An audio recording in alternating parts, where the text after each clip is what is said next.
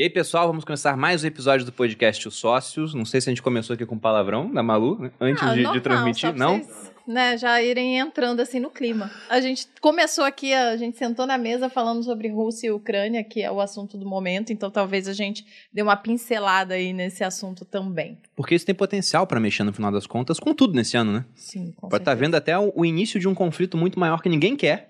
Com certeza. Talvez até nem o, o Putin né, queira esse tipo de coisa, sei lá também. Que uma- é difícil en- entrar na cabeça de alguém que pensa de uma maneira muito diferente da nossa. O cara tá 20 anos no poder, mais do que isso, inclusive. Mas hoje, para falar principalmente de estratégias dos candidatos à presidência, a gente trouxe aqui dois especialistas no assunto. Alexandre Ostrovec, pela segunda vez aqui no podcast Os Sócios. A gente tem uma tradição aqui, Ale, que na terceira a pessoa paga um boleto nosso e vira sócio honorário. Maravilhoso. Que Só beleza. vantagens pra gente. E, e o, Ale tem, o Ale tem recursos, hein? Então vamos separar um bom pra ele, já chama ele na semana que vem. Aproveitar Boa. esse começo de ano IPTU, né? IPVA. Mas Alexandre é empreendedor, CEO da Multilaser, empresa do setor de eletrônicos e informática com mais de 6 bilhões de faturamento anual, fundador do Ranking dos Políticos, ferramenta que monitora e classifica os deputados e senadores de acordo com o desempenho individual, e autor do livro O Moedor de Pobres. Alexandre, seja bem-vindo novamente. Obrigado, Bruno, Malu. E estamos aqui também pela primeira vez com Murilo Hidalgo, economista, sócio e diretor do Instituto Paraná de Pesquisas, empresa com mais de 30 anos de atuação e referência em pesquisa política, pesquisa de opinião e pesquisa de mercado. E o mais importante, está lá no perfil do Instagram dele, piloto semiprofissional de drones. Que isso, hein? É, é, um- é uma tarefa difícil. O Bruno já suicidou um nosso. Não foi, não foi bom. Não, ele, felizmente, apesar de tudo, eu consegui que ele retornasse com relativo sucesso. É. Até a nossa casa. Mas o ponto foi, eu tava treinando com o drone em casa. A gente morava num apartamento que Não, era no. Que ideia maravilhosa! Você voar É que a casa com era- era drone espaçosa. dentro do apartamento, que tinha pé direito alto. Tinha um pé direito alto. Eu tava voando e tava tranquilo, já tinha uns 5 minutos de voo, me joguei experiente o suficiente pra fazer o seguinte: levar ele até a varanda e ele voar assim por cima da piscina do prédio, né? Só que aí Tava ele perde sustentação. Não era nem um vento, ele perdeu sustentação, porque aquele ar que vai pra baixo bate no solo mantém ele sustentado. Quando ele saiu, ele caiu assim, não conseguia retornar, e aí foram minutos de tensão. Então, seus problemas acabaram. Já vou fazer um merchan aqui. Vou te dar um cupom de 10% de desconto no, no drone Hawk é. Multilaser. Olha Que é um aí. dos, nós somos um dos maiores fabricantes É de drones estável. hoje do Brasil, muito bom. Com função Follow Me, ele te segue enquanto está fazendo esporte, com a câmera 4K. Bem top. Pô, manda pra gente daqui a vários pouco. modelos de Quer drones fazer, quer fazer o merchan? mano? Mas ele tem tecnologia anti-burro, porque foi isso que faltou no, no meu drone no final das contas. Testado em Portugal já por muitos anos e passou. Não, acaba- Acabamos de perder a audiência. Acabamos de perder a audiência portuguesa. Poxa, aqui. aí os portugueses Não, acompanham mas pra caramba, eu adoro as piadas de brasileiro também, então Tá tudo certo, tá tudo certo. Bom, mas entrando então, para começar a falar desse assunto de eleição, que ele já pegou tração desde o ano passado. Já começamos uma corrida pré-eleitoral, embora os candidatos nem estejam ainda oficializados, né? A gente não tem candidatos oficiais. Por exemplo, a gente sabe se o Lula é candidato ainda? Não, né? Ele não fala que é candidato, ele deixa no ar que é. pré-candidatura. É uma pré-candidatura. Quanto a essa questão da corrida política, eu queria primeiro saber, na opinião de vocês, quais são as motivações dos candidatos à presidência? Porque, por exemplo, Sérgio Moro, por que, que ele vai se aventurar a ser um candidato à presidência? O que, que vocês acham sobre isso? Lula, cara tá lá, eu não sei qual é a idade do Lula, mas é uns 70 e pouco já, não é? 80? Vamos Não, pesquisar 70 e na. pouco. 76, 70 e se não me engano, set- 76. Pois é, é um homem de 76 anos. Pra que, que ele vai querer voltar novamente a disputar uma eleição? Sendo que, na minha visão, eu fico imaginando um debate 76. transmitido na Rede Globo com o Lula e o Moro. né? E acho que é muito fácil bater no Lula nesse cenário. O que, que vocês acham? Primeiramente, uma satisfação estar com você, Bruno, Malu, Alexandre. É, todos eles, os presidenciáveis, eles são heróis, porque eles são movidos a isso, a vida deles é isso. Se o Lula largar a política, ele vai envelhecer muito mais rápido, certo? Ele- o combustível deles é a política. Se a gente vê não só os três, nos estados também, você tem políticos que nunca largam. Por quê? É, é o motivo deles continuarem vivos. Existencial É pra eles. existencial para eles. Receber as pessoas, discutir o telefone que toca. A partir do momento que ele sai, é como se ele se aposentasse. Da Uhum. noite por dia, o telefone não toca mais. Agora, é um desafio. Nós vamos ter uma eleição que, desde o impeachment da Dilma, não, desde quando a Dilma ganhou do Aécio, a eleição no Brasil nunca terminou. É verdade. A eleição, eu, eu tenho um fato para vocês: a Dilma ganhou do Aécio, passados 60 dias, vamos fazer nova pesquisa presidencial. Já começou, o Aécio tentando voltar. Então ali já começava já a sucessão da Dilma. Mas isso com 60 dias, um, três anos e, e dez meses para Dilma cumprir o mandato que não cumpriu. Aí veio o Bolsonaro. Bolsonaro se elege presidente do Brasil. Com seis meses, já tinham pesquisas eleitorais, como se a eleição tivesse logo ali. Certo? Agora, qual é o motivo disso, ao nosso ver? Hoje, o brasileiro gosta mais de política do que de futebol. Então, dá clique. Uhum. A palavra Lula, Bolsonaro, Moro, ela dá clique. Então, é o, é o noticiário o dia inteiro sobre isso. Hoje nós temos pesquisas eleitorais divulgadas dia sim, dia não no Brasil. Isso acontecia faltando 15, 20 dias para as eleições. Nós estamos muito longe das eleições e nós temos pesquisa dia sim, dia não. Eu não tenho dúvida que nós vamos chegar nos 45 dias finais com a pesquisa da manhã e com a pesquisa da tarde. Certo? De tão aguerrido, de tão disputado que vai ser e de tão assim que a população está interessada. Por um lado, é muito positivo. Uhum. Que aquilo que o brasileiro não era politizado, que o brasileiro não gostava, isso acabou. A gente faz pesquisa de mercado também, é, a recusa da pesquisa política hoje é muito menor do que a, a pesquisa de mercado. O povo quer falar. Ou quer dizer em quem vai votar. E aproveitando essa pauta de pesquisa, porque muita gente olha o número da pesquisa assim e fala: Isso aqui não pode ser verdade. Você está manipulando os números, né? Você, como é, responsável por pesquisa no Instituto Paraná, como que funciona? Porque, por exemplo, o pessoal fala: não, isso aqui, como é que o Lula pode estar em primeiro em todas as pesquisas? Isso está sendo manipulado. Você tem como falar um pouco da metodologia da temos, pesquisa? Temos como falar. A pesquisa ela é feita na proporção da população, ela é uma amostra. Uhum. Então, se a gente tem 53% do eleitorado feminino, 53% das entrevistas vão ser feitas com mulheres. Aí você tem a divisão por faixa etária. Se, um exemplo, se 13% do eleitorado é de 16 a 24 anos, 13% das entrevistas vão ser feitas ali. Se 40% do eleitorado, um exemplo, é até ensino fundamental, 40% das entrevistas vão ser feitas com pessoas do ensino fundamental. E assim por renda, por região, por estado e por tamanho do município. Certo? Então, quer dizer, ela é extremamente uma pesquisa, ela é extremamente uma amostra da população brasileira. Proporcional. Proporcional. O que acontece hoje é, com as pesquisas, são várias formas de fazer pesquisa e ninguém analisa isso. As pessoas soltam os números e não prestam atenção no que está escrito. Certo? Quais são as formas de pesquisa na quantitativa? Ela pode ser feita por telefone, através de um operador da Paraná Pesquisas ligando para o Bruno.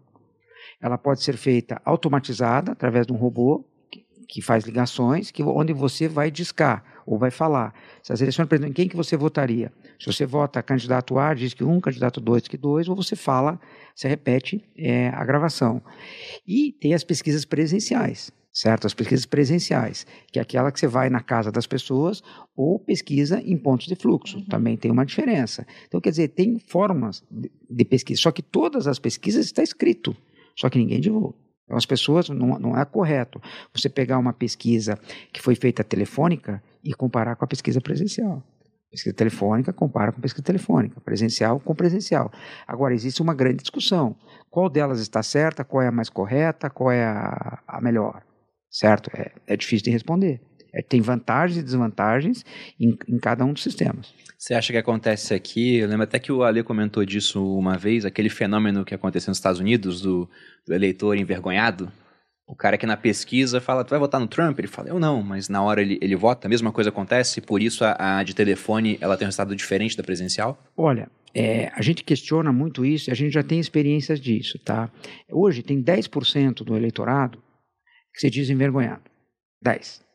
10% diz que tem vergonha de dizer quem vota. Porque é pressionado e tal. Eu vou dizer que voto nele, puta, me matar aqui, certo? Então, você tem 10% da população. Agora, é, tem vantagens e desvantagens na telefônica e na presencial. Você pega a cidade pequena, certo? É, é muito difícil, porque a, a, a, pessoa pensa assim: foi o prefeito que mandou me ligar para saber em quem eu voto. Foi o vereador que mandou ligar para saber em quem eu voto.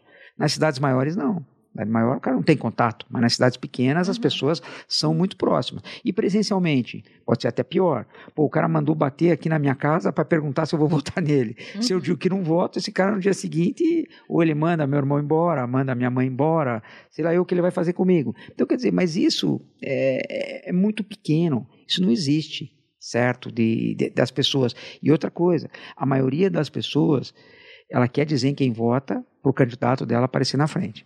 Porque está muito acirrado, principalmente entre Lula e Jair? Bolsonaro. Isso que eu ia perguntar. Vocês acreditam nesse ano, de maneira geral, né, antes de entrar e falar um, um pouco mais dos candidatos mais fortes, digamos assim.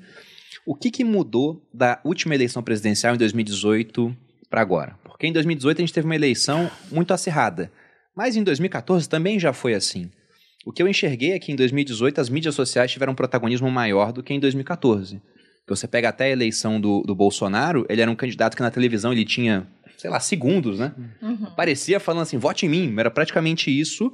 Só que nas mídias digitais ele conseguiu angariar muitos votos ali, muitos seguidores, né? Fazia lives com centenas de milhares de pessoas. A gente vai ter essa mesma coisa agora ou vocês enxergaram uma mudança no cenário? Bruno, olha, tanto na eleição eh, de 14 quanto na eleição de 18, eh, elas eram para ocorrer de formas normais, que as pessoas não comentam muito isso. A Dilma era a favorita para ganhar a eleição, tinha-se uma dúvida se a Dilma ganharia no primeiro turno ou não, o Aécio não conseguia deslanchar e, de repente, caiu um avião. Ali muda tudo. Uhum. Marina entra, sobe. Aconteceu um fato muito forte, certo? Então ali quebrou toda a lógica de uma eleição. Tá? Eleição de 2018. Vocês vão lembrar, o Geraldo Alckmin tinha quase 50% do tempo, batia muito no Bolsonaro, aquilo começava a criar eco, certo? Era uma eleição, as mídias sociais estavam fora do Bolsonaro, mas o Bolsonaro começava a ter dificuldade, de tanto que apanhava. De repente, Uma Uma facada. facada. uma facada Foi ali que ele ganhou. muda tudo de novo. Certo? Então, o que, que a gente vê?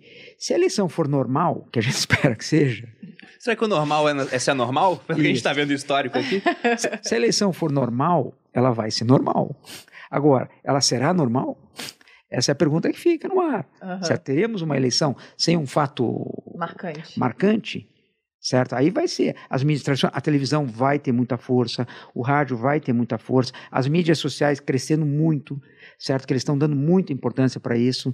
Isso que nós estamos fazendo aqui, eles vão correr muito mais aqui do que na mídia tradicional, É o que a gente espera. certo? Eu não tenho dúvida disso, certo? Mas isso falando numa eleição normal. Uhum. De repente vem um evento, muda tudo, acabou tudo que se Ou falou uma guerra. uma guerra, uma guerra muito Uma bem, guerra. uma guerra e de repente acabou tudo. Tudo que você falou aqui, tudo, tudo numa lógica, acabou. Não tem mais. Não tem mais. Então, quer dizer, é muito difícil que prever o que vai acontecer na eleição brasileira. A gente começou muito, muito cedo. O que está sendo falado agora lá na frente será totalmente diferente. Totalmente diferente. Muitos candidatos ficarão pelo caminho. Eles se juntarão com quem? Certo? O que acontece com o governo federal? Que nem o Alexandre falou agora, se tiver a guerra, qual vai ser o efeito da guerra na eleição do- brasileira? Certo? Vai ter efeito principalmente econômico. Se tiver efeito econômico, é ruim para o presidente Bolsonaro. Não vai ter efeito econômico. O que, que vai acontecer?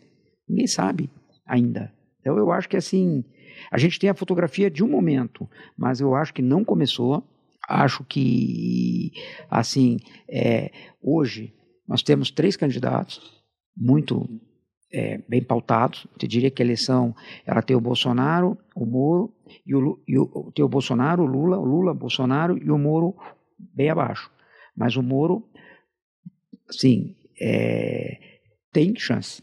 Dizer que o Moro está morto é, são os dois de forma de marketing corretamente tentando vender essa imagem para o Moro, certo? Mas eu vejo o Moro vivo, eu não vejo o Moro ainda é, com toda essa dificuldade que estão tentando dizer que não viabiliza, que fala mal, que ele, é- que ele precisa mudar muito, certo? Eu acho, eu vejo ele encorpado.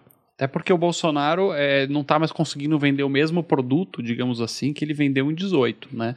Eu imagino que o Bolsonaro 18 era o outsider, Uhum. era o cara que vinha para chutar o pau da barraca da política, que ia angariar três grupos importantes no Brasil, é, que estavam alinhados naquele momento, né, que é a galera do conservadorismo, que ele ainda tem, de certa forma, né, a igreja evangélica, os valores, os costumes, agora saiu esse negócio da- do aborto na Colômbia, que teve gente da esquerda saindo em defesa do aborto até seis meses, isso se queimaram bastante. Apagaram o tweet. a, a né? Manuela Dávila foi lá e apagou o tweet, que é pior ainda, que está registrado. né? Então ela Ah.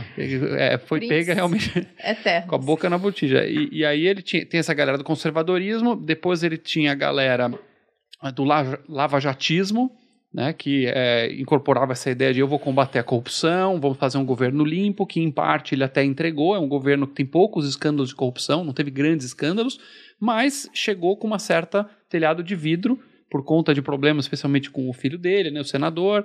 É, depois teve que, é, de alguma forma, o governo sair em defesa do, do senador Flávio Bolsonaro. É, e acabou perdendo esse lado do lavajatismo com o racha com o Moro. Inclusive, o Moro é justamente esse pedaço do, do bolsonarismo que saiu e hoje é uma das bases da tal da terceira via. E o terceiro grupo é a turma da Faria Lima, que é a turma de vamos tirar o Estado do nosso cangote, né? o liberal, que é, vamos desinchar esse Estado, vamos vender as estatais, vamos é, tirar regulamentações. Então, é esse bonde Bolsonaro de 18, que é conservadores, mais lavajatistas, mais é, os, os liberais, juntos, fizeram o fenômeno Bolsonaro, que inicialmente era um cara para se, né, tirar, tiravam deboche dele, chamavam nas entrevistas para zoar da cara dele, que absurdo. É, teve aí influenciador famoso, né, o, o da Folha agora, o, o, o Reinaldo Azevedo, famosamente dizendo, perguntaram para ele qual a chance do Bolsonaro ganhar, e ele, on the record lá, zero, isso é ridículo, é abaixo do absurdo, nunca vai ganhar o Bolsonaro. É aqueles vídeos que envelhecem mal. É. Só que hoje migrou essa base de apoio. Né? A Faria Lima hoje começa a desembarcar oficialmente. Nós tivemos o Luiz Stuberger, um dos maiores financistas do Brasil essa semana. Um gestor brilhante. Gestor brilhante, dizendo antes que ele ia anular e agora já mais pró-Lula. É, Sérgio Moro nem precisa falar. E aí ele já é socialista na Austrália. Quando o cara fala isso, né? Já virou socialista. Solta na Não, já, já recebi as mídias, né? Já recebi mídias bolsonaristas lá dizendo que ele já é comunista tal. Então, por outro lado, o Bolsonaro tem a máquina, então migrou do, desses três bases de apoio ideológicos, identitários, para a máquina que é você ser o incumbent, né? Você ser o presidente. Se ele não for reeleito, seria o primeiro caso, né, Murilo? O primeiro caso é, desde Fernando Henrique Cardoso. Todos, é todos os presidentes foram reeleitos. É o normal. Nunca houve um presidente não reeleito. Porque você tem a máquina, você tem agora o Auxílio Brasil, você tem dinheiro inundando uhum. as pessoas. É, é, verdade. Tem muito, muito coisa para rolar e muita água nesse rio. E você falou dessa questão, né, do, do camarada falando, ah, o Bolsonaro nunca vai ser eleito. E eu falei a mesma coisa, só que eu não tinha mídia social na época ainda. que bom. Eu lembro que eu estava no quartel, mas foi antes de começar a corrida eleitoral. Eu estava no quartel, na Brigada Paraquedista, e o Bolsonaro ia muito na Brigada Paraquedista. Toda a cerimônia que tinha lá, ele estava lá, né? Era deputado federal pelo Rio de Janeiro na época. Sim. E em um certo momento, o Maicon, que era um, um, tenente que trabalhava comigo, um amigaço, abraço para ele aí. A gente estava no alojamento trocando de roupa para começar a trabalhar. Ele falou: Você viu que o Bolsonaro, isso acho que era 2015, 2016 ainda. Ele falou: Você viu que o Bolsonaro falou que vai ser candidato? Eu virei para ele e falei: Cara, ele não tem chance nenhuma. Ele é muito radical, ele se posiciona muito num extremo. Esse cara não ganha. Quem ganha é o cara que caminha para o centro. E até por isso, outro dia, eu falei, né? Me perguntaram: Você acredita na força do Moro? Eu sou meio cético com a força dele na eleição pelo seguinte quesito. Numa visão muito simplificada em linha da política, que não é a melhor visão, a gente sabe disso, né? Tem, tem várias ideologias diferentes. Mas você tem um cara que já tem o voto da esquerda, que é o Lula, ou quem o Lula indicar, né? Porque oficialmente ele não é candidato ainda. Na direita você tem um cara que tem um voto também, que é o Bolsonaro. E você tem o Moro, que seria uma opção vista como mais de centro. É lógico que o cara fala, ah, eu sou liberal, não sei o quê tem um, umas diferenças ali de classificação se você apontar para a própria pessoa, mas eu enxergo ele como mais de centro e muita gente eu sei que tem essa mesma, essa mesma visão, como uma opção do meio. E aí, para ganhar a eleição, se você já tem o voto das pontas, você começa a caminhar para o centro. Só que o cara do centro não tem para onde caminhar, ele acaba sendo meio espremido. Eu vejo, por exemplo, a sinalização do Lula querendo chamar o Alckmin né? A gente pode até comentar sobre isso, se você acha que vai acontecer ou não, como essa tentativa de ir para o centro. Ele começa a falar: não, vou fazer um governo mais de centro. Aí o Bolsonaro, que tinha lá atrás, na, na outra eleição, ah, vai ter a bandeira liberal, né? E se for olhar o governo Bolsonaro, até o Paulo Guedes, quando a gente gravou um Primocast com ele, ele falou: quis o destino que eu fosse ministro da Economia que mais aumentou o gasto público por conta da pandemia. Né? Agora vai ter o Auxílio Brasil. Então, ele perdeu essa bandeira do, do liberalismo. Ele também está caminhando mais para o centro. Eu lembro que na época que o Moro saiu do governo Bolsonaro, eu fiz um post no, no Instagram e aí automaticamente eu virei socialista para alguns, né? Que não pode falar uma vírgula do Bolsonaro, falando que eu enxergava o governo com dois grandes bastiões, que era a luta contra a corrupção, que era representado pelo Moro, Lava Jato, e o Paulo Guedes, que era o bastião econômico do liberalismo. E aí, naquele momento ele perdeu aquele bastião, digamos assim, moral. Né, Eu falei, olha, o governo Bolsonaro, ele começou de um jeito, agora vai parecer mais com o Temer. Ele vai ter que comprar apoio político, fez um monte de emenda parlamentar. E eu falava que se o Paulo Guedes saísse, ia terminar igual o da Dilma, no final das contas. E acabou que não aconteceu, né? Nem sei se o Paulo Guedes vai continuar. Ele não saiu, ou não. teve que tomar um monte de medida por causa da pandemia, né? Também, ali foi, foi um- um- uma coisa que realmente mexeu com o mundo inteiro. Mas eu duvido muito que o Paulo Guedes ele fez o que ele acreditou que ia fazer no Não, governo. óbvio. Ele falava que ia, que ia vender um trilhão em imóveis da União, né? Privatizar um monte de coisa. Esse Primocast não aconteceu. Foi, foi. Ele falou, eu assisti o Primocast que o- os meninos gravaram com o Paulo Guedes e ele falou várias coisas que ele queria fazer. Você você vê o encanto dele, a necessidade dele de fazer, revolucionar. E ele não conseguiu fazer nada, né, coitado? É muito difícil fazer as coisas aqui no Brasil. O pessoal de vez em quando fica lá nas minhas redes sociais. Bruno, se candidata. Não vai eu sou bem acontecer. cético com o que eu, eu poderia fazer na política, pô. Eu não deixaria. Ah, e a Malu também não deixaria. E eu também, me chama de conservador, mas gosto de ter os intestinos dentro da minha barriga. É que quando você tá, quando você tá fora da máquina, você tá fora da máquina e você olha de longe, você tem a impressão de que as coisas são muito lentas e que nada acontece. Uhum. Mas aí eu tenho, ah, cada vez mais com o ranking dos políticos, eu tô mais presente no Congresso, no Poder Executivo, entrando a máquina, olhando pela- pelas tripas lá de dentro. E aí você tem certeza que realmente Nada, Nada- acontece. é muito difícil. E não é porque as pessoas são ruins. é- Achei que você ia falar que. Eu achei que não, que dava Não, é pra ver o muito difícil. movimento. Fica Ele essa é mensagem otimista aí, né? É muito difícil, é muito difícil, porque são muitos interesses, são muitos processos, muitas áreas, conflitos de egos e conflitos políticos, em que um cara quer puxar pra cá, outro pra lá. E o default é sempre não se mexer, porque se você Uhum. se mexer, você vai pisar no calo de alguém, esse alguém vai fazer barulho, você vai ter alguma perda de política. Em cima do que você falou, Bruno, é, como que a gente vê hoje, tá? O Lula, se em algum momento o Lula fraquejar, começar a cair, a tendência do segundo voto é Ciro. É, inclusive, alguém falou aqui no, no chat agora, e o Ciro vai quebrar, vai quebrar o Brasil de vez. Será que o Ciro vem? Isso, quer dizer, a chance do Ciro hoje é o Lula cair. Certo? O Lula Aham. caindo, sobe o Ciro, a tendência. O Bolsonaro caindo hoje, sim. pela realidade de hoje, sobe o Sérgio Moro. O eleitor do Lula vai muito pouco para o Sérgio Moro, o eleitor do Bolsonaro vai bastante para o Sérgio Sim. Moro, e o eleitor do Sérgio Moro também vai consideravelmente para o Bolsonaro. Por isso que eu acredito que num segundo turno vai ser muito equilibrado. O próximo presidente do Brasil vai ser apertado. Quem Uhum. ganhar vai ser que nem as passadas, não vai ter uma vitória acachapante. Vai Sim. ter, seja, seja quem for, a eleição será muito disputada. Qual é a chance do Sérgio Moro, que eles me perguntam? É lá na frente, lá no agosto, setembro, mais para setembro, ficar claro para o eleitor do Bolsonaro que ele não tem chance de ganhar a eleição do Lula, esse eleitor migrar caso as pesquisas mostrem que o Moro venceria o Lula no segundo turno, que é o famoso voto útil. Certo? Isso ocorre quando? 72 horas antes das eleições. Uhum. Esse voto útil a gente não vai ver agora. Então é muita dificuldade do Moro mexer nas pesquisas nesse momento. Como é a dificuldade de João Dória, de Ciro Gomes, certo? O, o quadro vai começar a mexer para valer quando começar o horário eleitoral. Aí sim, aí eles têm mais chance de movimento. No momento é muito difícil. Quem tem mais chance de subir e cair é o Bolsonaro, porque está com a máquina na mão. Seja para o positivo, seja para o negativo. Sim. Quem tem mais chance de, de- de mexer nesse momento é o presidente Jair Bolsonaro. Só um gancho que, aproveitando que o Murilo falou, é, posso, posso dar uma opinião polêmica aqui, mas do Gostamos. ponto de vista do Já Bolsonaro... vira um corte aqui já, Rael. Por favor, pode, Alexandre. Do ponto de vista do Bolsonaro, um Sérgio Moro com um dígito, não um Sérgio Moro com 15%, com se- um, um Sérgio Moro com 7, 8%, pode ser mais bom do que ruim. Pode ser. Por quê? A existência do Sérgio Moro nos debates, Uhum. na, na corrida, é uma pedra no sapato muito mais do PT do que do governo. Porque o Moro, ele atira para os dois lados, é o papel dele, mas o que, que ele tem para falar do Bolsonaro? Ah, você interferiu na PF, botou um cara aqui, outro ali, e eu não gostei, você não me deu tanta autonomia, mas isso não né? compara a com grande bandeira dele é a bandeira dele é que, cara, ele olha para o olho no olho do Lula e coloquei, ó, visão do, do Sérgio Moro, ele olha no olho do Lula e fala, aí, ó, seu chefe de gangue, de quadrilha. coloquei na Eu te cadeia." coloquei na cadeia, seu bandido que assaltou o Brasil, que aparelhou estatais, que investiu em porto lá em Cuba, na Venezuela.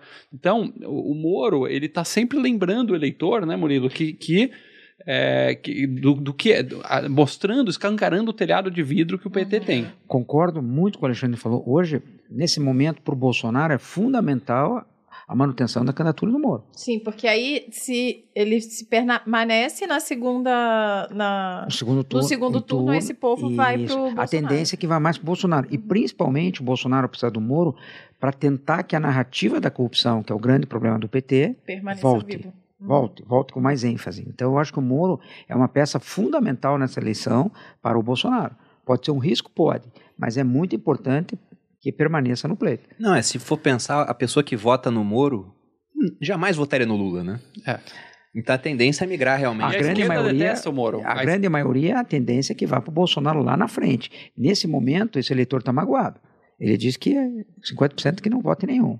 Mas, mas dos que votam, a grande maioria é Bolsonaro. Então a tendência é que esse voto lá na frente, porque a discussão, é, ao nosso ver, a discussão Moro-Lula vai ser muito pesada na campanha. A tendência, se tiver um debate entre os dois, vai parar o Brasil para ver. Uhum.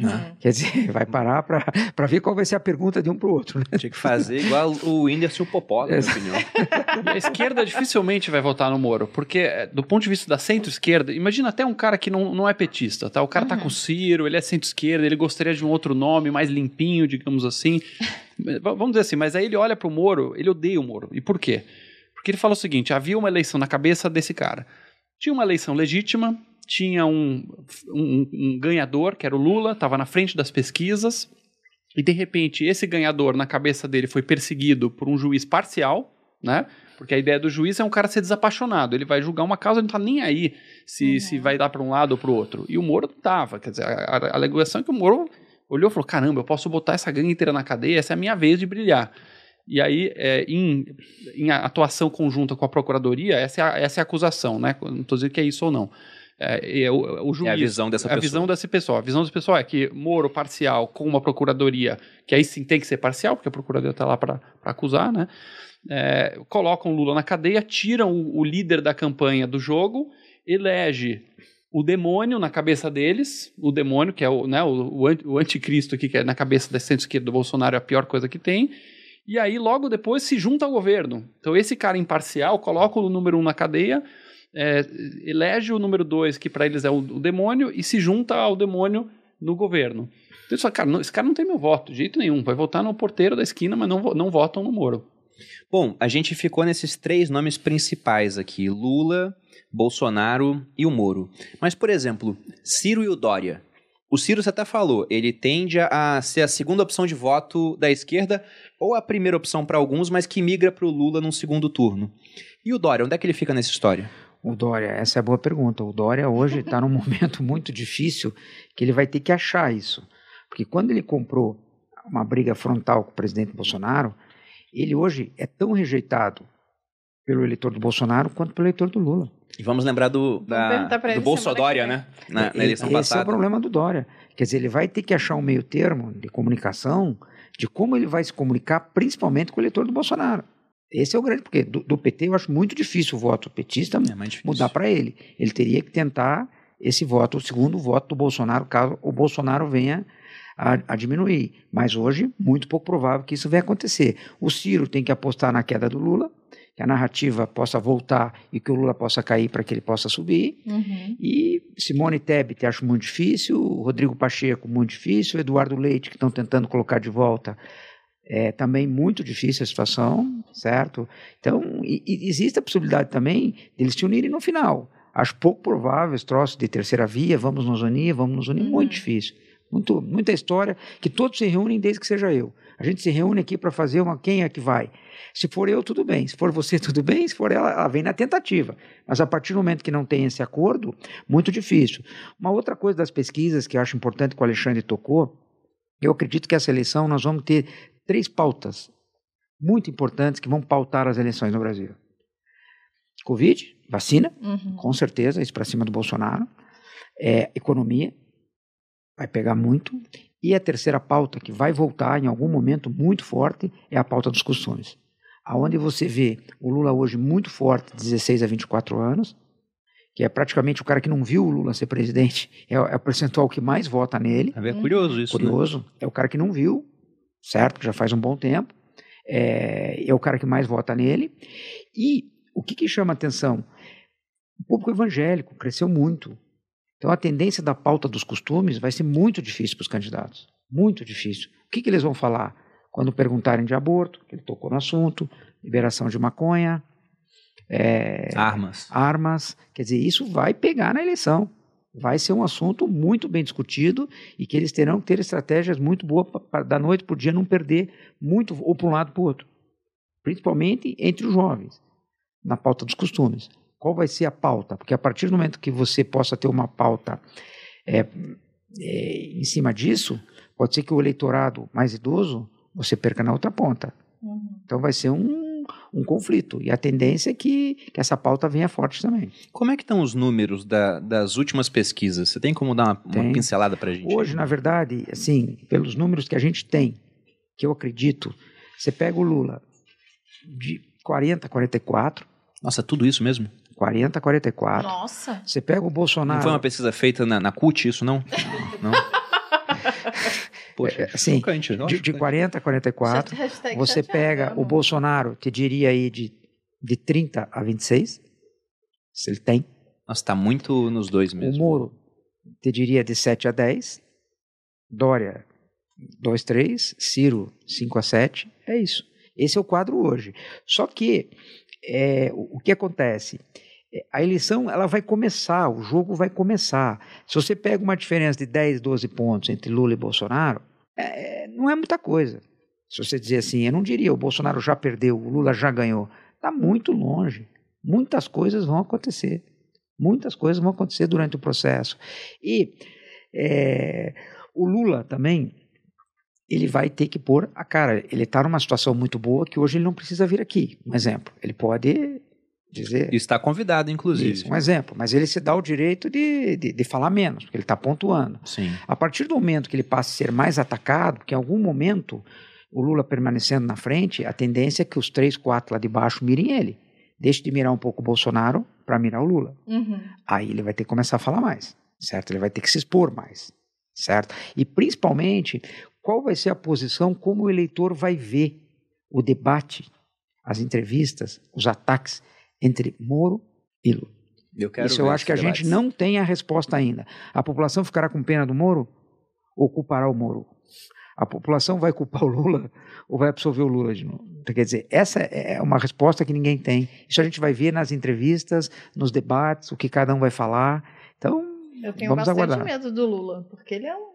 Ele vira o jogo, né? Só numa oratória.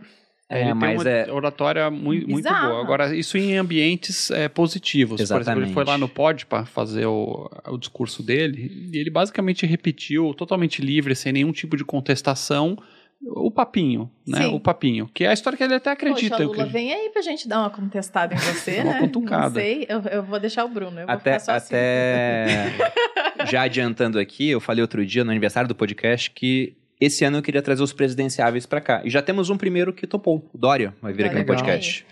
Então vamos aí falar Legal. com o Dória, estamos tentando contato com os outros também, para que vocês possam, né, dentro aqui da, do podcast, com os questionamentos que a gente vai fazer, decidir melhor em, em quem vai votar. Agora tem dois Eu pontos cortei que... ele, amor, deixa ele Ah, Só sim, pra por favor, complete, porque isso, isso liga um pouco com a pergunta do Bruno do início, né? O que está na cabeça deles? Uhum. Obviamente que a resposta é não ter uma menor ideia, Uhum. mas a gente só pode elocubrar, e pelos discursos que o Lula tem trazido, é, ele, ele vai repetir a narrativa que o PT já construiu, que já está reproduzindo, e eles são muito bons nisso, né? Construir uma Uhum. narrativa simples, clara, com uma historinha de redenção, e que eu não tenho dúvida que ele realmente acredita nisso, que ele que está vivendo isso.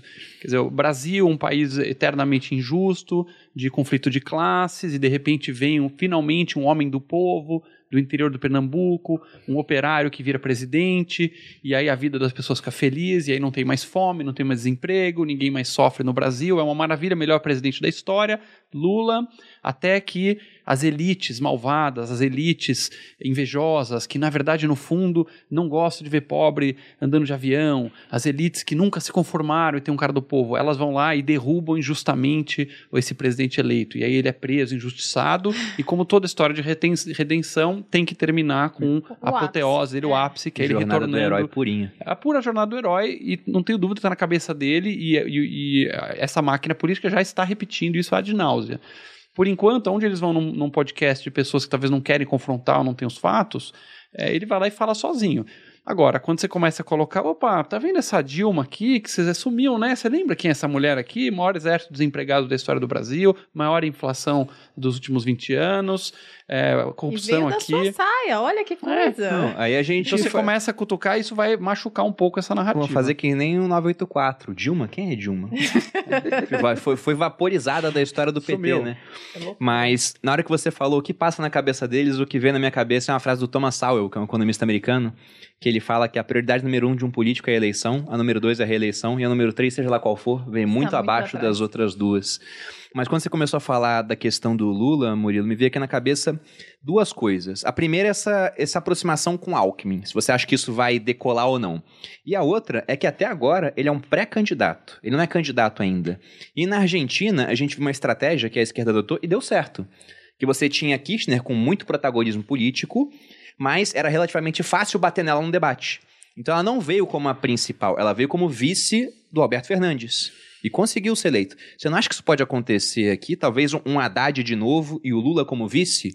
Porque Nossa. aí num debate eu enxergo o seguinte: o Moro batendo no Lula e o Haddad falando, ué, mas eu não tenho limpa, ele não tem corrupção. nada a ver com isso. Exatamente. Tipo não, isso. não seria Olha, inteligente? Assim, a- até o começo do ano, eu acreditava muito nisso. Até pregava que tinha muita chance de acontecer isso. Agora, com a postura do Lula, com essa aproximação do Alckmin e, a própria postura do Lula em colocar o Haddad de governador em São Paulo, eu mudei um pouco. Eu acho que agora vai ficar um pouco difícil o Lula mudar. Mas, a- aproveitando o gancho, com certeza, a entrada do Haddad no pleito deixaria a eleição mais leve, certo? E acabaria o assunto corrupção Hum. diminuiria muito o assunto corrupção, principalmente o discurso do Moro. Eu acho que se o Lula cair, aí fica muito difícil para o Sérgio Moro. Sabe, porque ele vai debater o que com a Haddad? Mas vocês acham falando- que é possível o Lula não vir? Não, eu acho hoje muito, Muito pouco difícil. provável. É, Hoje muito acho. pouco provável. Ele já está articulando forte Isso, eu acho muito pouco provável. Haddad Hoje eu não de governo acredito de mais. São Paulo. Isso. O Haddad está super bem, né? Nas pré-pesquisas aí para São Paulo. Agora, e outro aspecto, você falou do Alckmin vice. O Alckmin vice, ao nosso ver, eleitoralmente soma pouco. Mas dá um recado principalmente ao mercado, dá um recado Uhum. aos empresários, ao agro, certo? Ele abre um canal de comunicação, A verdade é que o Lula é bom nessa articulação. isso, ele abre um canal, Socialista. Bota aí, hashtag boludinho socialista. Por favor, continue, Murilo. quer dizer, ele abre um canal muito mais, eu acho que ao mercado e aos empresários do que propriamente pensando na eleição. Isso eu acho que é uma tacada boa para ele nesse sentido. Agora, eleitoralmente, não pesa muito, não. E, e o, o Dória não fica, perdão da palavra, puto com isso? Olha, eu acho que não, puto, eu acho que fica constrangido. Eu acho que do fato de colocar o Alckmin de vice, pode fazer a gente ver o que a gente não viu ainda, que são os dois se pegando. Ele viu os dois se provocando, mas jamais se viu um confronto entre os dois. sim. Agora, eu acho que se isso se confirmar, tende a fazer um, um conflito aí. Um conflito entre o Dória e o, e o- próprio Geraldo Alckmin. Eu acho que vai ser, assim, um peso. Tudo tem a ver também com a eleição de São Paulo. Eu acho que o Lula, ao fato de colocar o Alckmin de vice, ele fortalece um pouco o Haddad, que com certeza ele está colocando o Geraldo Alckmin na campanha do, do Fernando Haddad, né? Certo? Isso tem um peso na eleição de São Paulo Que também. tira o Alckmin como um candidato, eh, como um Isso. rival potencial para o hoje, Haddad. ele, É hoje verdade, lidera né? as pesquisas em São Paulo, por sinal. Então, veja bem, a gente está num cenário onde, além do Lula ser o favorito nas pesquisas hoje para levar a presidência, em São Paulo, o Haddad ele é um dos mais fortes para levar o governo de São Paulo. Exatamente. Então pode Isso- ser um PT retornando com força total? mais força ainda, né? Uma coisa que também poucos falam, durante os 16 anos, 14, 15 anos que o PT governou, certo? Sempre teve o contraponto de São Paulo, que era governado É pela verdade. oposição, pelo, pelo PSDB. Então, esse ano corre-se o risco do Lula ganhar nacionalmente e o PT ganhar São Paulo. Jesus. Aí a máquina petista vai ficar com a caneta desse tamanho. Hashtag boludinha bolsominion agora, porque ela mostra uma certa aversão à ideia do, Eu do PT ganhando. bipolar. Você tá meio bipolar, né? tô meio bipolar. tá meio bipolar. Não, mas alguém perguntou aqui no chat sobre a ficha limpa do Lula e foi arquivado o, o processo? É, é até um Ele ponto para se falar, ele né? tá com a ficha limpa, então. Tem o que aconteceu e tem a narrativa Isso. sobre essa questão, né? O que vai valer é a narrativa. Sim. Qual narrativa vai prevalecer lá na frente, ninguém sabe. E qual que, que é o que, o que, que aconteceu e qual que é a narrativa para o pessoal saber? Isso. Então, a dúvida que vai ficar no final, se o Moro é um juiz parcial ou se foi feito um grande conchavo para salvar o Lula. Essa é a. Uhum. É um negócio. E outra coisa, assim, que poucos falam, até falar, é, o STF. O STF tem tudo para voltar nessa eleição. Porque o STF está sendo protagonista, está falando muito, fala muito, né, com razão, mas eu não tenho dúvida que em algum momento o STF será discutido na eleição. Ah, com certeza. Os candidatos trarão a discussão STF na eleição, certo? Então esse é um outro problema na eleição brasileira. E como a população brasileira vai encarar o STF, porque o STF também vai virar uma pauta nas eleições do Brasil, não tenho dúvida. E o próximo presidente vai indicar mais dois ministros. Então, numa hipótese da volta do PT, você teria aí é, uma, uma maioria esmagadora de ministros indicados pelo PT durante a era PT, seja agora, após 22, ou os governos anteriores. E o Bolsonaro agora, na hora de indicar um ministro pro STF também, indicou alguém mais alinhado à esquerda, no final das contas, né? Ninguém sabe muito bem o porquê, né, o que aconteceu por trás dos bastidores, mas ele indicou um cara que esperavam que ele indicasse um Negociação. conservador, alguma coisa assim. Então algo aconteceu lá dentro. Mas É, claramente o governo não conseguiu seguir os planos todos que Sim. tinham pensado lá atrás. Coisas aconteceram no meio do caminho que foram fazendo o governo meio que se render, né? E não seguir aquela ideia, não, vamos fazer um governo 100% técnico e não vamos negociar com o Centrão, é, e não vamos ceder às pressões corporativistas. É, ele entrou com essa vibe, começou a ter problemas também, como mencionei no começo, né? Com o próprio filho do presidente, tiveram que fazer manobras para salvar aí o senador. É, isso deve ter custado caro Uhum. o governo acabou tendo que compor alguma coisa e ceder bastante. Pensando aqui na, na questão de quem domina a máquina pública hoje. Então, nós temos o, o governo na mão do, do Bolsonaro, e aqui, como foi bem dito, no Brasil, o que acontece o normal, desde a redemocratização, né, é a reeleição. Se o candidato ele disputa novamente, aliás, se o atual presidente disputa novamente, ele Ganha. costuma Favorito. ser reeleito. Só que a gente teve a pandemia em 2020, né? 2020, 2021 está acontecendo ainda, embora agora muito mais é, controlada, na visão de alguns até já estamos no fim da pandemia. Mas o Trump, por exemplo, ele estava como favorito nos Estados Unidos e a pandemia veio e acabou minando as chances dele. Só que agora gente pode falar que o Bolsonaro deu sorte nesse quesito, porque passou o tempo, tivemos até um aumento do gasto público muito grande. Aquele auxílio emergencial no começo ele era contra, mas depois pegou muito bem para ele. A inflação veio para dois dígitos e, para aqueles que não, não estudam a, a questão da inflação, ajudou o governo, porque você teve um aumento da arrecadação. Sim. Vamos pegar um exemplo aí da comida. 30% do preço da carne é imposto. Aí, de repente, a carne que custava, sei lá, vamos dar um exemplo aqui, um- uma carne que custava 30 reais o quilo, foi para 60, 30% de 30 é 9 reais. 30% de 60 é 18. Então a arrecadação do governo aumenta. Enquanto durante o ano, o principal gasto do governo é, por exemplo, com aposentado, é INSS. O aposentado ganha a mesma coisa o ano inteiro e reajuste é só em janeiro. Então você tem um aumento de arrecadação, enquanto o gasto permanece mais ou menos constante. Então a gente viu até um déficit muito menor do que em anos anteriores agora. Aí você tem um governo com mais caixa, você tem um, final de, de pandemia, você tem é, o Auxílio Brasil sendo discutido, e quando o Bolsonaro não era presidente, ele batia muito no Bolsa Família, falando isso é compra de voto, e agora ele vai usar a mesma arma do PT. E o Lula batia no Bolsa Escola do Fernando Henrique. Exatamente. Então, assim, a E história assim sucessivamente. assim vai. É. Estão seguindo o protocolo, né? Você bate e depois vai lá e faz. Muda o Acho que é- nome e fala que é seu. É o Lenin que tem aquela frase, né? Acuse-os do que você faz, chame-os do que você é. No final das contas. O, o Bolsonaro, vocês que andam mais por Brasil, ele tá muito confiante por conta dessa, dessa conjuntura toda? É, de, de dentro do governo o pessoal parece confiante. É, hoje tem um gap é, de pesquisa entre Lula e Bolsonaro, mas certamente, acho que o Murilo vai concordar com isso, o Lula tá mais pra, tem mais a perder, digamos assim, ele tem mais espaço na, na média para ir enfraquecendo do que esses 40 e poucos por cento que ele tem, o Bolsonaro ao contrário, ele tá mais pro piso dele. Se a pandemia começar realmente a arrefecer, o problema for ficando pro passado, o governo, como você falou, tá com muito caixa agora. Teve um imposto inflacionário, né? Inflação é simplesmente um, é um outro tipo de imposto. É igual a gente está comendo pizza aqui e tem oito pedaços. Aí, de repente, eu sou o governo e falo, agora eu vou dividir essa pizza em 12 pedaços e eu vou criar quatro pedaços a mais que vão estar comigo. A pizza não aumentou, mas eu criei pedaços fictícios Uhum. e isso é, vai para o caixa do governo. É, eles estão com grana, tem essa discussão aí, o Paulo Guedes é, anunciou já é, que estão preparando para soltar um pacote de 100 bilhões de empréstimos para pequenas empresas. É, então estão vendo os detalhes ainda, né? Não é só vai- dinheiro, vão aumentar o crédito. também. crédito, então é, é Auxílio Brasil, é crédito para pequena empresa. Né, através da Caixa Econômica, né? Ele- o governo está com caixa, então pode soltar as comportas agora. Isso pode ser muito importante para até outubro. É, eu lembro da campanha do Bill Clinton, já li um livro, acho que era o Malcolm Gladwell falando, que o marqueteiro do Bill Clinton, ele criou um slogan para o Clinton, lembrando, olha, o que importa é a economia. Era assim, it's the economy, stupid. É. Ou seja, é a economia.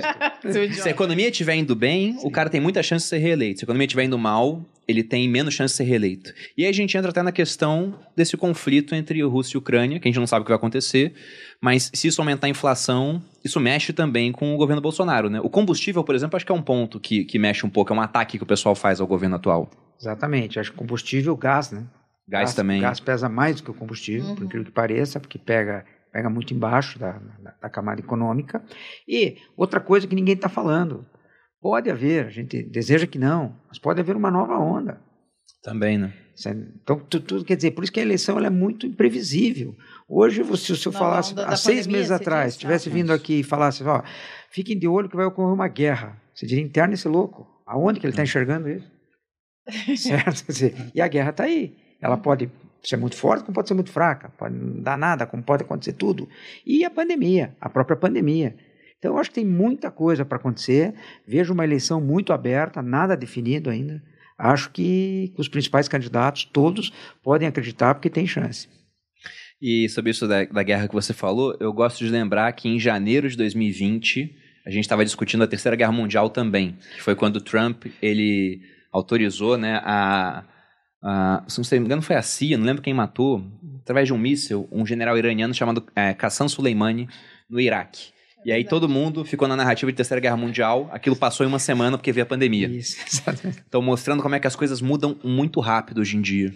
Quanto à questão de mídias sociais, porque a gente pode falar que o Bolsonaro ele foi eleito pelas mídias sociais. Ele tinha pouco tempo de televisão, mas ele tinha muita audiência na Eu internet. digo que ele foi o primeiro blogueiro a se eleger, porque ele botava uma galera, era, era mais de 100 mil gente, pessoas. Mais de 100 mil pessoas em live e o pessoal ficava lá, absurdo. Não, até hoje, se for pegar número de lives do Bolsonaro e do Lula, por isso que muita gente questiona as pesquisas, fala, ué, o Lula tá na frente, mas tu vai ver a live dele, tem muito menos gente do que a do Bolsonaro. O pessoal pensa também que a rede social é o país, né?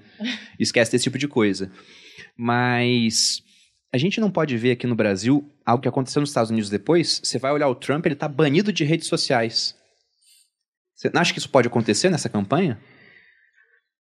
É uma, é uma medida drástica, né? Mas tudo pode acontecer. Eu acho que você tem hoje, é, se o nível cair muito, muita fake news, eu acho que tudo pode acontecer. Eu acho que a eleição no Brasil, como eu disse para vocês, ela está aberta. Agora, se isso acontecer, ajuda ou atrapalha? Porque hoje no Brasil você, você sempre tem uma pergunta: isso ajuda ou atrapalha? É Uhum. verdade, né? Certo? Ba- banem o Bolsonaro das mídias sociais, vai dar Eu- comoção e ele vai bombar muito mais? Eu ou ele vai cair? Qual vai ser a reação? Como que a população vai enxergar isso?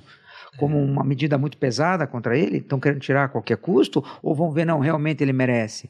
Quer dizer, então é muito difícil de prever os atos. Agora, só que quanto mais se aproxima das eleições, eu acho que fica muito, muito difícil tomar essas medidas, porque isso tem uma, uma influência total numa eleição. Uhum. Porque não sabe qual vai ser a reação É na ponta no dia seguinte. facada, É né? quase uma facada. Você não sabe qual é a reação no dia seguinte Exato. do eleitorado. Agora, aproveitando um gancho que poucos falam, das eleições proporcionais, tá? Nós teremos uma eleição muito diferente esse ano.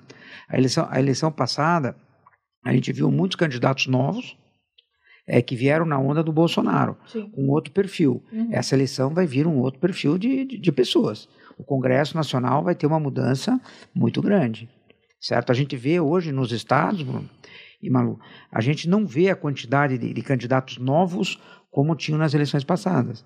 A gente não consegue enxergar no Rio de Janeiro o Witzel, em, em Minas um Zema, em Santa Catarina um comandante Moisés. Isso está tá virando de novo para os mais tradicionais. Quer dizer, vai ser uma eleição que vai ter uma mudança nesse sentido também. Nós vamos ter uma mudança no Congresso Nacional. Então, mas você enxerga um ressurgimento do, do político de carreira, digamos assim. Está mais fácil para eles, certo? Eu acho Fora a que grana, né? Do fundo fora a eleitoral. grana do, do fundo Ah, partidário. que foi aumentado agora, né? É. De novo. mas principalmente esses candidatos é que vieram muito em cima da força do Bolsonaro, certo? Os que permaneceram fiéis, eu acredito que vão ter boas chances. Os que largaram vão ter que achar um discurso é, para a eleição proporcional. E pensando na questão do Congresso, o que, que vocês enxergam acontecendo? Porque a gente discute muito quem vai ser o presidente, mas a verdade é que um presidente sem apoio do Congresso ele faz pouca coisa. Foi o que barrou muito ali no começo o governo Bolsonaro, até que depois ele começou a soltar o, a verba para todo mundo, né? Para ver se passava alguma coisa. Como é que tá essa questão? A, a, a janela de Overton tá indo para que lado assim da sociedade? Qual o discurso que tá tendo mais adesão agora? Então, no Congresso, inicialmente, é, tinha essa tradição de, de loteamento. Né? Então, em grande parte do Congresso estava acostumado a receber o tomar lá da cá na forma de cargos e, e ministérios. Então, como é que você governava no Brasil antes? É, isso acho que é um mérito, pelo menos na fase inicial do governo, tentar romper com isso. Então, antes você falava, olha, eu preciso aqui de governabilidade, porque um presidente bom não faz nada sem o Congresso, um ruim é bloqueado pelo Congresso. É, o Congresso é o verdadeiro ponto de poder no Brasil. Sim. Essa é uma das coisas que a gente bate muito com o ranking dos políticos, no né? nosso site políticos.org.br. Você falou bastante disso que a quando gente você veio aqui, foi muito bom. Qual contou no outro, no outro episódio. Vou ver aqui. E aí, é, então te, temos que ter a, essa discussão do Bolsonaro, do, do, Lula, do Moura, super importante, Sim. mas o Congresso tem ainda mais força uhum. né, no uhum. Brasil. E antigamente você fazia assim: ah, vou te lotear aqui o Ministério da Saúde, vai cojar um monte de cargo, o outro partido vai ter o Ministério da Integração Nacional, o outro vai ter o Ministério do, da Economia, a, a Educação, etc. E aí você fazia esses blocos em que, olha, enquanto você está com meus carguinhos, você vai votando com o governo. Sim. É, esse governo, pelo menos no início, ele realmente tentou fazer um ministério mais técnico e é, achar outras formas de conseguir aprovação. É, não foi muito bem sucedido. Não deu certo, depois começou a lotear. Não deu muito certo. Agora nós vamos renovar, obviamente, 100% da Câmara, que são 513 deputados, e um terço do Senado é muito importante todo mundo pesquisar os políticos é, e, e, separar o joio do trigo. Por exemplo, a Malu falou aqui do fundão eleitoral. Essa é a coisa, de todas as coisas escrotas que tem no Brasil, na minha opinião, essa é a mais essa escrota. São, são quase 5 bilhões, né? 4,9. É, cada brasileiro produtivo vai é, receber um boleto. Então você que está aqui produzindo, trabalhando, você recebe um boleto de 65 reais para pagar. Todo mundo que você conhece, tua mãe, tua tia, teus primos, todo mundo recebe um boleto de 65 reais é obrigatório, é imposto. Se não pagar, você vai preso. E isso vai financiar a campanha eleitoral deles, das pessoas que você não quer ser reeleita. E, e não é igual, isso. né? São o, os grandes caciques que ganham mais dinheiro. E esse dinheiro vai para os caciques partidários que vão se decidir é, para onde vai o dinheiro. Teve políticos que votaram a favor do fundo eleitoral, dois terços, e um terço votou contra. Então, nós cidadãos agora, que estamos aqui nas redes sociais, nós temos que reeleger a Quem parte boa contra. do Congresso, que está no ranking dos políticos, bem registrado lá, o ranking nunca esquece. Então, cara, eh, antes de votar, consulte o políticos.org.br, divulgue para sua família, para os amigos. Vamos votar nos políticos sérios, que é um terço do Congresso, não votar nos vagabundos e vamos renovando a política. Se, se o presidente que for eleito é aquele que você gosta, Lula, Bolsonaro, Moro, sei lá quem, e tiver um bom congresso, ele vai governar melhor. E se for eleito o cara que você odeia, melhor ainda ter um bom congresso, porque ele vai barra vai barrar que ele vai é, controle social da imprensa, abusos aqui e ali, aparelhamento do Estado. É seríssimo o negócio. Fazer uma parte nele aqui, uma sugestão para que, que os deputados comentam, né? É, os que votaram a favor, eles dizem o seguinte: mas presta atenção, nós votamos a favor. Agora tem aqueles que votaram contra e vão pegar o dinheiro do fundo.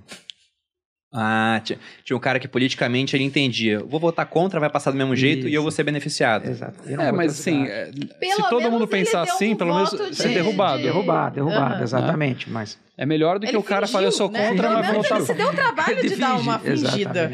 É, se ele votou contra, pelo menos ele fez a parte dele. Exatamente. É, o pro, problema dos caras lá que votaram a favor do aumento foram lá ainda chancelar essa violência contra a população.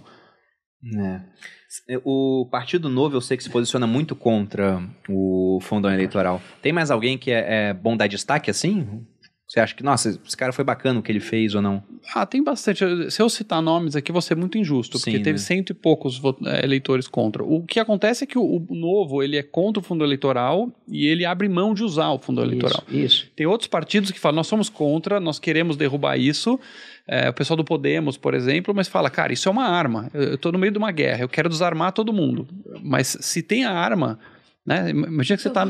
É, você está numa área querem te matar, tem uma metralhadora apontada. Você fala, eu quero abolir as metralhadoras, mas se aí, enquanto não abolir, eu preciso da minha para me defender aqui. Então eu não tenho como fazer campanha sem o fundão eleitoral e o vizinho é, fazendo. É, Também me parece uma posição razoável. Se o cara vota Sim. contra, Porque do lado Senão novo você pode, você pode né? argumentar, chamar o novo um pouco. Você poderia dizer que o novo é um pouco ingênuo nesse ponto, né? Ah, você não vai usar tal, mas também você não ganha eleição, você não consegue com- é, Diminuir teu peso lá dentro. diminuir seu peso e aí você vai, se- vai minguando. né? Como é que você vai pra guerra com pau e pedra e os outros estão com metralhadora? É, de fato. Porque se a pessoa vai e vota contra, mas passa ela a abrir mão, aquele partido vai diminuir em termos de representatividade. Porque dinheiro para fazer campanha, o cara vai usar para ganhar mais votos, vai conseguir mais cadeiras no Congresso. Né? É é uma estrutura muito ruim, no final das contas, para o cidadão. Agora, uma outra coisa que chama atenção, pensando em parlamento, vamos lá, qual que é a tendência? O PT, pelo desempenho do Lula até agora, aumentar a bancada, certo? Caso o Bolsonaro vença, esses petistas, a tendência é que sejam oposição, como sempre foram. Agora, caso o Lula vença, quais as outras bancadas que vão crescer? A do Centrão. E a tendência do Centrão para frente é acertar com quem esteja lá. Então, caso o Lula ganhe, eu acho que ele terá uma facilidade muito grande no Congresso Nacional. É, eu, eu acho curioso. Nesse sentido que eu estou falando, porque quem vai crescer é PL, o partido próprio do Bolsonaro, que é Centrão, os partidos do Centrão, PP, é, é, republicanos, os partidos ligados ao Bolsonaro, mas eles são Centrão. A tendência deles, até hoje, sempre foi Trabalhar estar com quem está no poder. você está no poder. Então eu fico imaginando, se o Lula ganhar, ele terá uma facilidade no Congresso Nacional, talvez jamais Uhum. vista. Né? E o que é perigoso com as promessas de campanha que estão sendo feitas, né? Regulação de mídia, esse tipo de coisa. Mas essa estrutura, ela só me mostra como. é, Eu tenho que ser pessimista com o Brasil no final das contas. Porque eu sou liberal. Sempre falo, eu sou a favor de um Estado menor. Mas aí você pensa na estrutura do Congresso. Você tem lá dentro o cara que, por ideologia, ele também quer um Estado menor, porque ele entende que isso é melhor para a população, é menos imposto, é tirar esse Estado é, grande, pesado, das costas principalmente do pobre, que é quem paga mais imposto aqui no Brasil. Só que é a minoria. Aí você tem do outro lado um pessoal que, por ideologia, acredita que o melhor é um Estado grande. Que você cobra imposto, mas dá saúde e educação pro pobre, né? Saúde via SUS, enquanto eles têm plano é, vitalício particular, né? E a educação pública, que na base é muito ruim, por mais que as universidades ela- elas sejam melhores, né? Mas muito porque o aluno é muito bom também. As pessoas mais inteligentes que eu estudei foram para a universidade pública, foram para particular. Sabe o que eu não vejo assim, Bruno? Eu- eu- Você inverte? É, eu, eu, eu via dessa mesma forma. Ao, ao andar no Congresso, conversar com as pessoas, é menos no sentido de que, puxa, não tem nenhum liberal aqui. os- Mas eu posso concluir essa parte? Ah, não, porque talvez eu, eu caminhe pro seu raciocínio. O que eu ia falar é, você tem uma minoria liberal e você tem do outro lado um pessoal que ideologicamente é a favor de mais Estado. Que não é nem tanta gente assim. E você tem um grande centrão. O centrão não tem tanta ideologia. Ele não é liberal, ele não é um cara que quer um Estado grande, ele tá lá, igual o Thomas Sowell falou, pensando primeiro nos próprios interesses, eleição e reeleição. E também no seu próprio poder. E o melhor para um político, ele vai ter mais poder em um Estado maior do que no Estado menor. Então, por isso que ao longo do tempo, eu acho que a gente vai ter um. Independente do, do rumo da eleição, você pode ter uma eleição onde ah, o novo ou partidos mais liberais elegeram uma bancada maior. Mas até a máquina pública é voltada para dar dinheiro e os caras ideologicamente do novo não vão usar, os outros vão, eles vão acabar crescendo. Então a tendência com o tempo é o Estado ir crescendo, na minha opinião. Mas, por favor, Alexandre, pode falar. Não, não é isso. É, existe. Você tem o ideológico liberal, o novo, por exemplo. Você tem o antiliberal, que é o PSOL, que quer Estado grande, não quer, é, quer, quer estatização, não quer saber de prestação. Eu acho que a massa é mais liberal do que parece. Então não é que o cara não acredita em nada. Ele, ele é liberal na teoria para todos, mas não para ele. Porque o jogo político, a- a- a- o que eu aprendi assim, observando Brasília é que existem jogos e as pessoas jogam o jogo. Então qual é o jogo? Ah, eu sou um deputado no interior do, do Maranhão. Inclusive eu estava falando com um cara desse. E ele falou que lá na cidade dele, o prefeito eh, passa três anos eh, deixando a população a- na míngua e no ano eleitoral abre os restaurantes eh, e os sopões e abre no ano eleitoral abre o restaurante público para alimentar o pessoal, etc. Só no ano eleitoral. Passou a eleição, fecha os restaurantes, deixa o pessoal passando fome de novo. Então assim, Manutenção. mas, mas na teoria, se você falar assim, você acha que o Estado tinha que ser menor? Sim, tem que enxugar. Eles entendem que um mais um é dois. Só que, o- pra- só que o jogo do político não é o que é melhor para o Brasil. O jogo do político é como eu sou reeleito. Porque isso é poder, é dinheiro para isso. Essa é a é a existência da vida dele. Essa é a carreira do cara. Se ele não é eleito, se ele não tem voto, é igual mato sem água. Ele morre, seca e morre. Então ele fala: como é que eu sou eleito? Sou eleito agradando esse meu curral eleitoral, com obras, com benesses, é, dando frango pra turma aí, arrumando dentadura pra, pra, pra cunhada da, da Malu, né? E, e assim, assim que eles são reeleitos. Então ele fala, Zoou a André aqui, né, amor? é igual Nossa, empresário. Empresário é tudo liberal no geral, mas quando você fala do seu setor, não, mas o meu setor tem que ser protegido, etc. Então, o Brasil é menos um- um- uma Brasília que o pessoal não acredita nisso e mais um castelo de privilégios e cartas que se você puxar um pedacinho, cai tudo. Então tá todo mundo meio travado. Outro entendeu? exemplo que ele está citando, isso vai ser perguntado a todos os presidenciáveis. Caso você seja eleito, ou reeleito presidente do Brasil, você vai manter os 400 reais, você vai ampliar ou vai diminuir? O que, que ele vai ter que dizer aqui no ar para você? É, que no mínimo ele vai ou manter ou Manter ou aumentar. aumentar. Aí tudo bem, mas como que ele vai aumentar? É, Aí, aí, tem a resposta. aí- Tributaremos os mais ricos. Viu? Essa é a Pode ser resposta. igual É o Ciro padrão, pô. Naquela vez que ia tirar todo mundo do, do SPC, Do né? SPC. Pois Mas, é. Então, quer dizer, eles vão ter que falar isso. Como é que ele vem aqui e vai dizer, não, nós vamos acabar com isso? Não, mas acabou a Ele, acaba dele. com a chance dele. Acaba com a chance dele. Quer dizer, então esse, na verdade, é um grande problema das eleições do Brasil. Ele vem aqui já sabendo que ele vai ter que dizer uma coisa que vai ser ruim. Aí começa, que, que nem a gente fala, aí vai começar um novo confronto com a Faria Lima.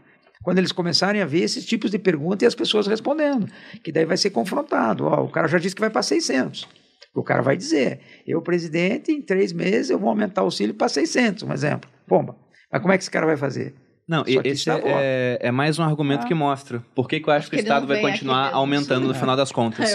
Eu- Porque se vem. você bota dois candidatos, você tem lá o candidato A e o candidato B. É. Aí o candidato B, ele fala isso, né? É. perguntado, e Bolsa Família? O B fala, não, eu quero um Estado menor, eu vou tirar. Exato. Aí o A fala, eu não só vou manter, como eu vou aumentar para mais pessoas Isso. e mais dinheiro. Isso. Aí o, você pergunta pro A, como é que você faz isso? Dele, tributarei os mais ricos. É a resposta coringa. Fácil. Então, esse cara ele vai ser eleito. Só que para fazer isso, ele vai ter ou que aumentar impostos e aumentar sobre o rico não dá certo, pô.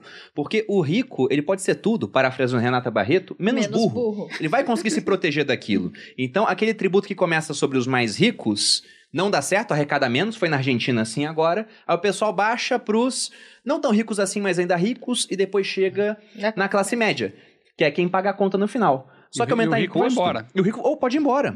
O Só que aumentar- O, o Castanhari, ele falou, não, se a gente tributasse aqui o homem mais rico do Brasil, que é o Saverin, que fundou Sim, o Facebook... Que nem tá aqui. que ele mora em Singapura e já tirou todo o dinheiro do Brasil. É óbvio é. Vai buscar o dinheiro do Saverin. Boa sorte de ta- Nossa, taxar o Não, Saverin. Não, não vai buscar o dinheiro, não tem como.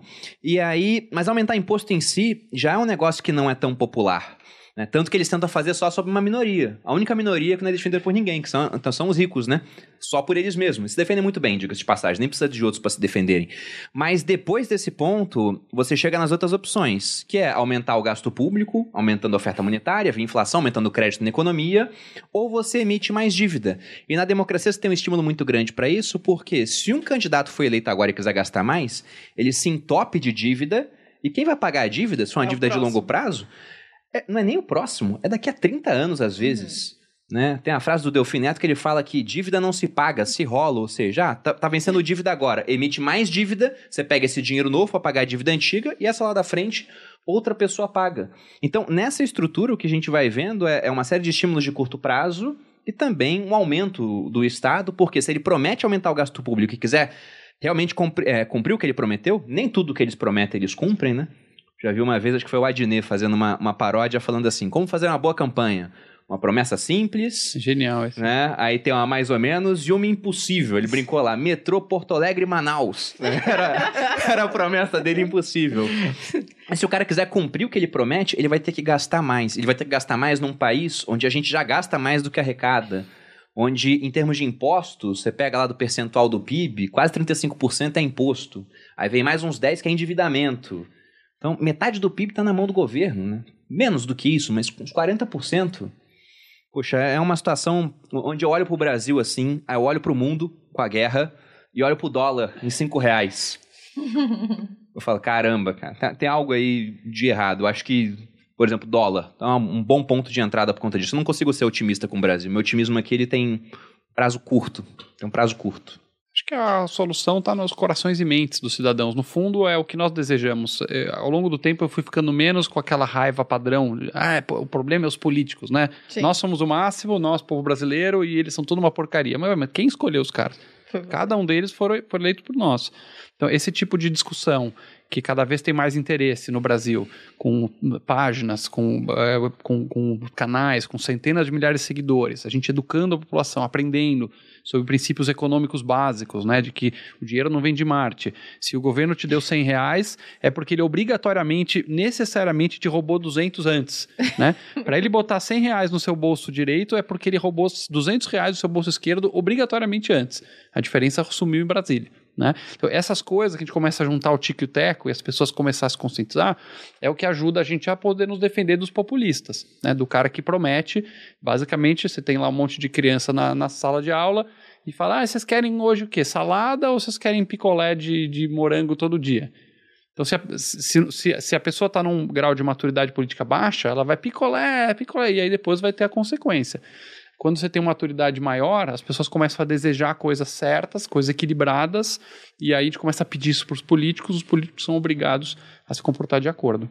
Até que ponto vocês acham que o que aconteceu nas eleições dos nossos vizinhos influenciam aqui? Porque, por exemplo, a gente falou que o pessoal do governo está otimista com a eleição. Nas pesquisas, quem está na frente é o Lula, hoje. Aí você olha a eleição da Argentina, já tem mais tempo, mas é um vizinho aqui, ganhou a esquerda. Você tinha o Macri, que em certos termos né, era um cara que fica uma promessa mais liberal, ele falhou naquilo que eles propunham a fazer, e a esquerda voltou. No Chile, recentemente, tivemos um candidato de esquerda eleito. Nos Estados Unidos, Trump versus Biden, ganhou o Biden, o, o Biden, não, um social-democrata, também à esquerda. Aqui a gente está vendo essa, essa migração do mundo mais para a esquerda. Vocês enxergam que isso está acontecendo também? O próprio crescimento do Lula é um sinal disso, né? Uhum. Acho que o próprio crescimento do Lula é um sinal disso, mas eu acho assim, aqui tem aspectos que eu até vou te indagar quanto a isso. Teve um crescimento, ou se a gente fosse olhar também, ele só manteve o que ele tinha? O Lula? Das pesquisas lá de trás, quando ele ia ser candidato em 2018. Ele tem os mesmos percentuais. Então, não, não digamos que ele não cresceu, ele manteve. É, mas se levando em conta que ele teve preso e perdeu quase tudo isso, certo? Posso dizer que ele, que ele recuperou algo que ninguém imaginava que ele fosse. Sim. Se a gente analisasse a, a, o tempo que ele saiu da, da prisão, se dissesse, pô, ele já vai liderar as pesquisas, era pouco, pouco provável.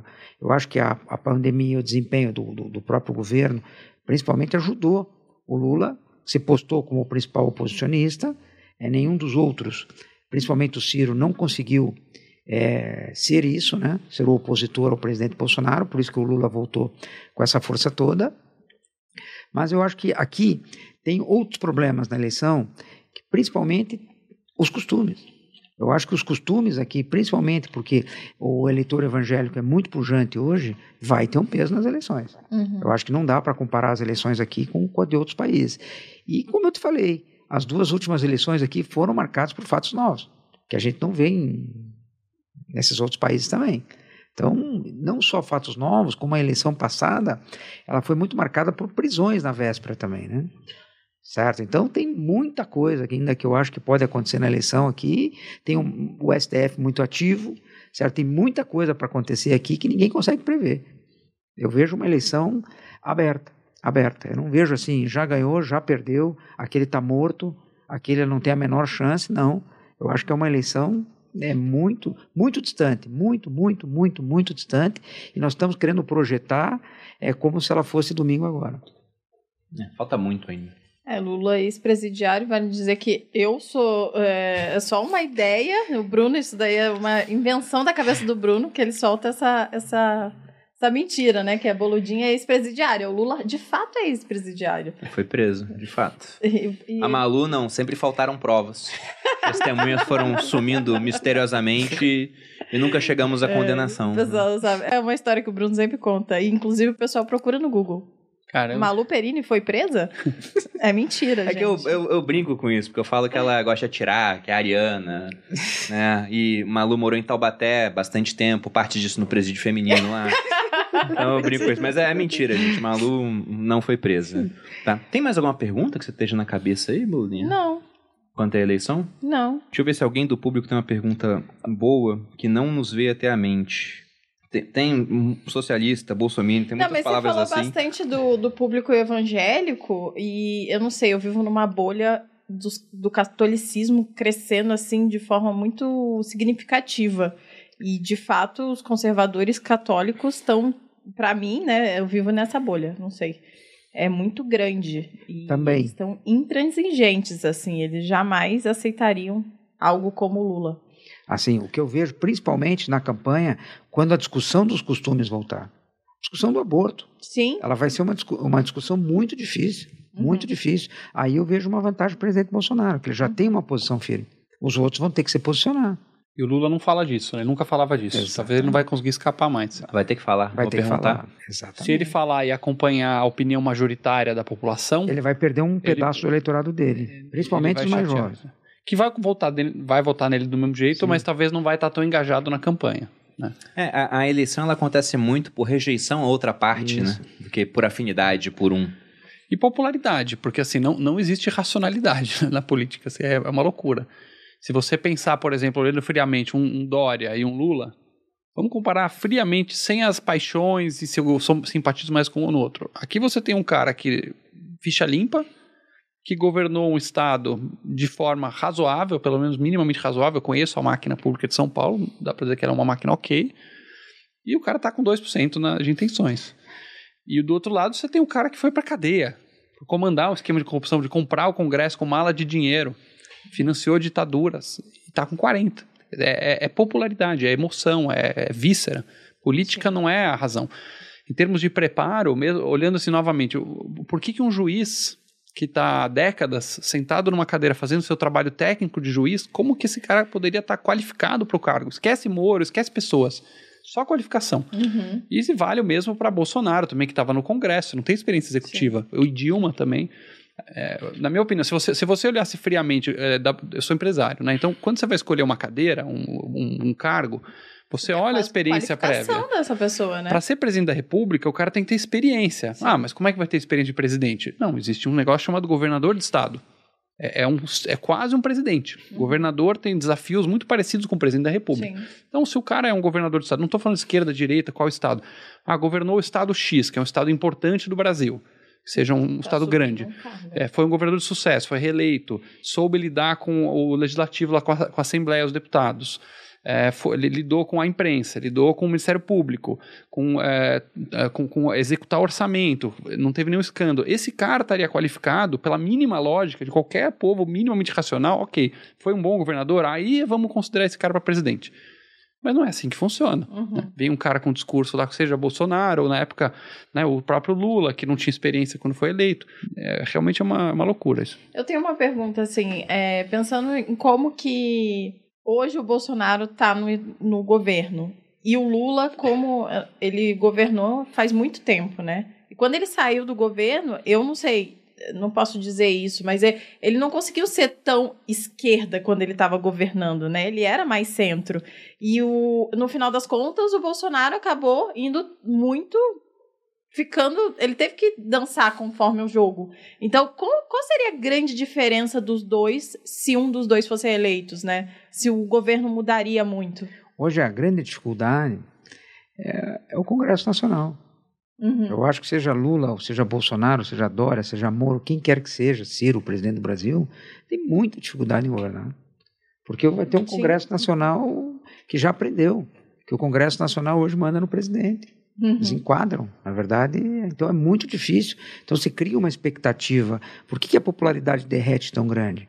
Que cria-se uma expectativa tão grande Naquele nome. naquele nome, na- naquele, e quando ele assume, ele vê que ele, se ele não negociar no Congresso lá, ele não consegue fazer nada. Certo? Os ministros serão indicados pelos partidos. Os partidos, provavelmente, 60%, 70% dos nomes do Lula, presidente, serão do Centrão, que vai ter que ter uma composição do Congresso. Então, são da mesma turma que hoje que governam. Pode mudar lá, o, trocam um ministro do PP por outro do PP, trocam do PL por outro do PL. Mas, Uhum. quer dizer, eles continuam participando do governo. É muito difícil. Então, cria-se. O problema da eleição no Brasil é isso: cria-se uma expectativa tamanha de que tudo vai mudar da noite para o dia, e é muito difícil de ocorrer essa mudança. Mas pensando em como que a, a América do Sul está reagindo agora à esquerda e tal, vocês acham que o Lula, quando se ele fosse eleito de fato, ele seria mais populistão mesmo? Tipo, Eu, eu, eu acho que. porque com ele certeza. jogou muito com, Com- com, com a-. A, parte empresária. Ele foi bom no final das contas para Socialista. Suba uma hashtag aí de novo. Eu não tenho Não, dúvida que ele terá que dar uma resposta imediata ao, ao principal eleitorado dele. São as camadas mais Sim. baixas, principalmente através dos auxílios. Sim. Isso eu acredito Não, que... muito provavelmente ele vai Ah. fazer, mas o, o ponto é que o pessoal não enxerga que correlação nem sempre implica em causalidade. Uma coisa é você ser presidente quando está saindo de um país arrumado pelo plano real, com uma dívida pública baixa e um ciclo de Sim, commodities ele com um preços das commodities pelas e o... circunstâncias. também Tava por no de ótimo momento, né? circunstâncias. Tava no ótimo momento. Agora o momento é completamente diferente. Sim. Exatamente. Dívida pública é quase o triplo do que era na época em relação ao PIB. É, inflação, desemprego altíssimo. É, agora, é menos. Eu concordo com você no sentido de que tudo é especulação, né, Malu? Obviamente, a gente não tem bola de cristal, mas é, eventualmente um Lula 3. É menos chance de agora vamos virar a nova Venezuela, a nova revolução bolivariana e vamos estatizar tudo, e espantar o empresariado e tirar os ricos daqui. Menos isso, até porque ele precisa de uma economia minimamente funcionando para manter a máquina e as gangues todas é, bem alimentadas. né? Não, é, é isso. O Estado, a máquina de moer pobres, é, que, que, que rouba o cidadão comum e alimenta os grupinhos de poder, tem que manter essa máquina azeitada. Então, talvez o que mudaria é que você tem hoje um governo que tentou puxar para o lado de desinchar a máquina, conseguiu muito pouco, mas tinha essa intenção. Talvez vai ter menos essa intenção, vai ter mais a intenção de manter as coisas como estão, azeitar a turma dos sindicatos, botar de volta para o coração do poder, azeitar a turma dos, dos jornalistas, os diversos grupinhos que, que, to- que, que controlam o poder no Brasil, é, mas vai ter que pagar essa conta. Então vai ter que cuidar minimamente da economia para as coisas rodarem. Uhum. Então é mais assim, como é que a gente mantém os grupos que, que controlam o poder no Brasil aqui com a gente e a gente é, não vamos mais cometer os erros que nós cometemos antes que fizeram a gente perder o poder. Então vamos dobrar a aposta.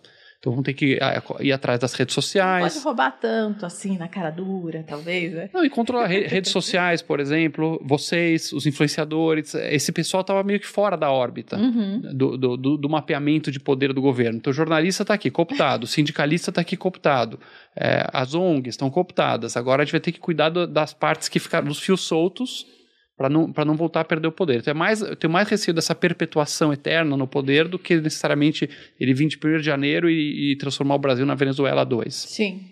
É muito difícil acontecer aqui o que aconteceu lá, porque a Venezuela era muito dependente de uma coisa só, né? Que era o petróleo e a gente tem uma economia muito mais diversificada. Mas pensando em desafios, uns dois principais candidatos aqui, supondo que eles serão os candidatos, né? Que parece que é a situação encaminhada. Lula e Bolsonaro. O que que você enxerga como mais desafiador para cada um deles nesse cenário da eleição agora? Olha, o Lula é tentar passar que governará para todos. Mostrar que o empresariado, as classes mais elevadas, principalmente o agronegócio, certo? Algum negócio você acha que tem receio do Lula? Ah, é muito bolsonarista, né? Eu não te Hum. diria que tem receio, mas é, a- é a ala é, militar e, e, e agronegócio é o forte do Bolsonaro. Sim. certo? Uhum. Principalmente para o agro, ele vai ter que sinalizar alguma coisa. Tá? E do Bolsonaro entrar nas camadas mais pobres, se mostrar mais popular nesse sentido, certo? Esse eu acho que é o grande desafio dos dois. O Lula vem tentando falar muito agro, militares, policiais, que é o núcleo duro do Bolsonaro, e o Bolsonaro tentar falar com essa camada mais baixa, o que ele fez para eles, né? É, é, a gente passou ano novo na Bahia. A gente foi para Boipeba, é uma, uma ilha um pouco mais isolada. Eu falei com algumas pessoas assim sobre a eleição, pessoas de lá. Perguntava, ah, em quem você vai votar? A pessoa falava Lula.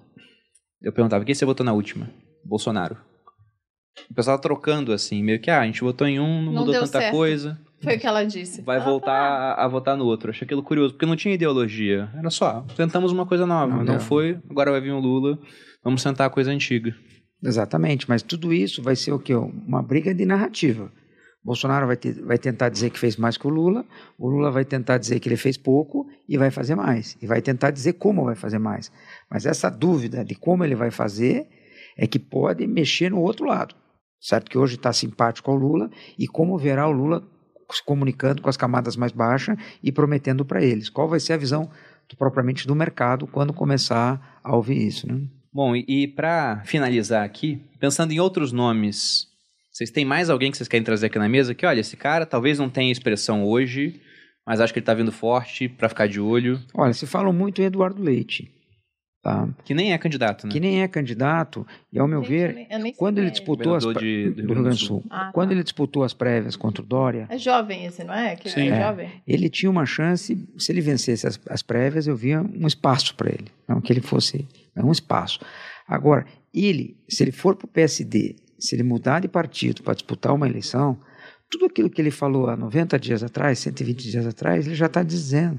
Ele disse categoricamente: eu respeitarei o resultado das prévias, eu não sairei do PSDB. Tipo, pouco tempo depois, para uma pessoa jovem já vir Mudando o discurso. mudando discurso, já vai botar uma dúvida muito grande. Uhum. Então também não vejo, assim, o que pode surgir de fato novo mesmo na eleição é a desistência de muitos da terceira via para Apoião, que também acho muito pouco provável. Tipo, Dória desiste, Ciro desiste, Simone Tebet desiste para para apoiar um Moro, ou o Moro desiste E o para Cabo apoiar um da desses. Ciolo? Gostaria, vai que ele vinha aqui.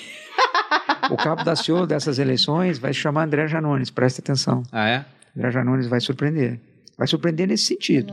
Vai é. ser a grande atração e vai ganhar de muitos conhecidos, que nem o Cabo da Ciolo ganhou, certo? O André Janones, eu acho que se ele vier, ele é articulado, Show, né? fala bem, Glória a Deus. O- eu acho que ele pode surpreender nesse sentido.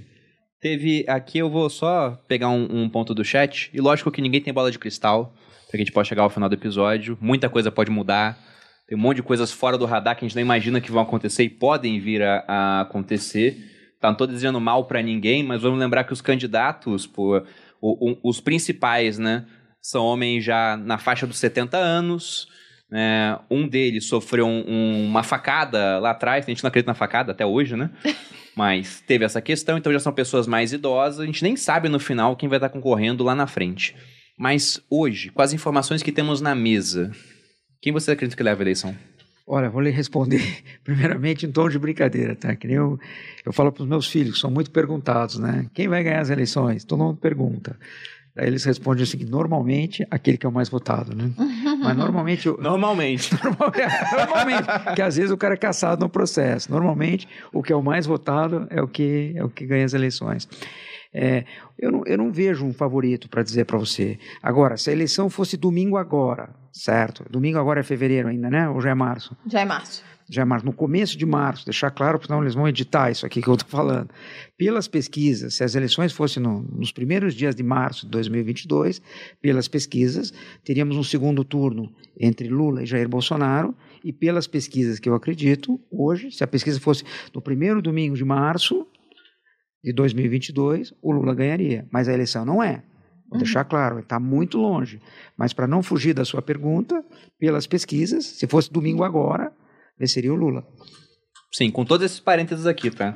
Não vamos editar isso pra falar. Muitos Murilo Hidalgo parênteses. falou que vai ser esse resultado. Não, não. Deixar claro se fosse o primeiro domingo de março de 2022, mas não é. A eleição está muito, muito longe. Não temos nem confirmação dos candidatos ainda. Isso se dá mais para frente. É né? verdade. Mesmo raciocínio, Alexandre? Cara, quem vai ganhar não tenho a menor ideia. Eu sei que a gente tem que focar no Congresso Nacional, entrar no políticos.org.br, no ranking dos políticos, passar para amigos, parentes e todo mundo, votar em bom deputado e senador, parar de votar nas porcarias. Isso é tão importante ou muito mais do que o- a, a corrida presidencial. Não, também acredito nisso. Então, pessoal, acessem o ranking dos políticos. Eu pedi pro pessoal colocar o site, inclusive, aqui na descrição do podcast. Você tem um chute que você quer dar? Não, Não? não tenho. Eu não vou botar hashtag, bolodinha, hashtag alguma coisa, não. Eu não sei, não, de fato, não sei. Eu tenho medo, de verdade, do Lula. Eu acho que ele vem forte mesmo. E eu já venho falando isso pro Bruno desde que o Bolsonaro ganhou. Lembra? É, é meio que ação e reação o mundo, né? Você vê um lado fica Vai- forte, Lembra o outro quando eu te falei, forte amor? depois. Quando ele saísse da prisão, ele ia se, se candidatar de novo e você falou: Imagina, agora foi preso. Jamais. Não, lembra falava... história? Nunca fale jamais no Brasil. Tá bom. Nunca fale você jamais. falava que O Brasil, né, palavras do Pedro Malan, é um país onde até o passado é incerto. Porque o pessoal fala, o futuro é incerto. No Brasil, até o passado é incerto. Ele é constantemente reescrito e reinterpretado. Então, eu lembro lá atrás que eu falava também em rede social, olha, tem o Lula, o pessoal, não, foi condenado. Cara, no Brasil tudo pode mudar. Tudo pode mudar. Então, eu também não tenho a mínima ideia de quem vai ganhar a eleição. né? Não tenho. Mas, considerando todas as ressalvas que o, o Murilo fez hoje, se fosse atualmente, eu acho que dessa maneira como está hoje, a esquerda está na vantagem. Assim, agora o domingo- Lula ganharia, sim. Se agora. fosse domingo agora, mas a eleição Exatamente. não é. Deixar muito claro, está muito longe. Eu acho que está completamente aberta, mas te respondendo, domingo agora, venceria o Lula. Mas não é domingo agora.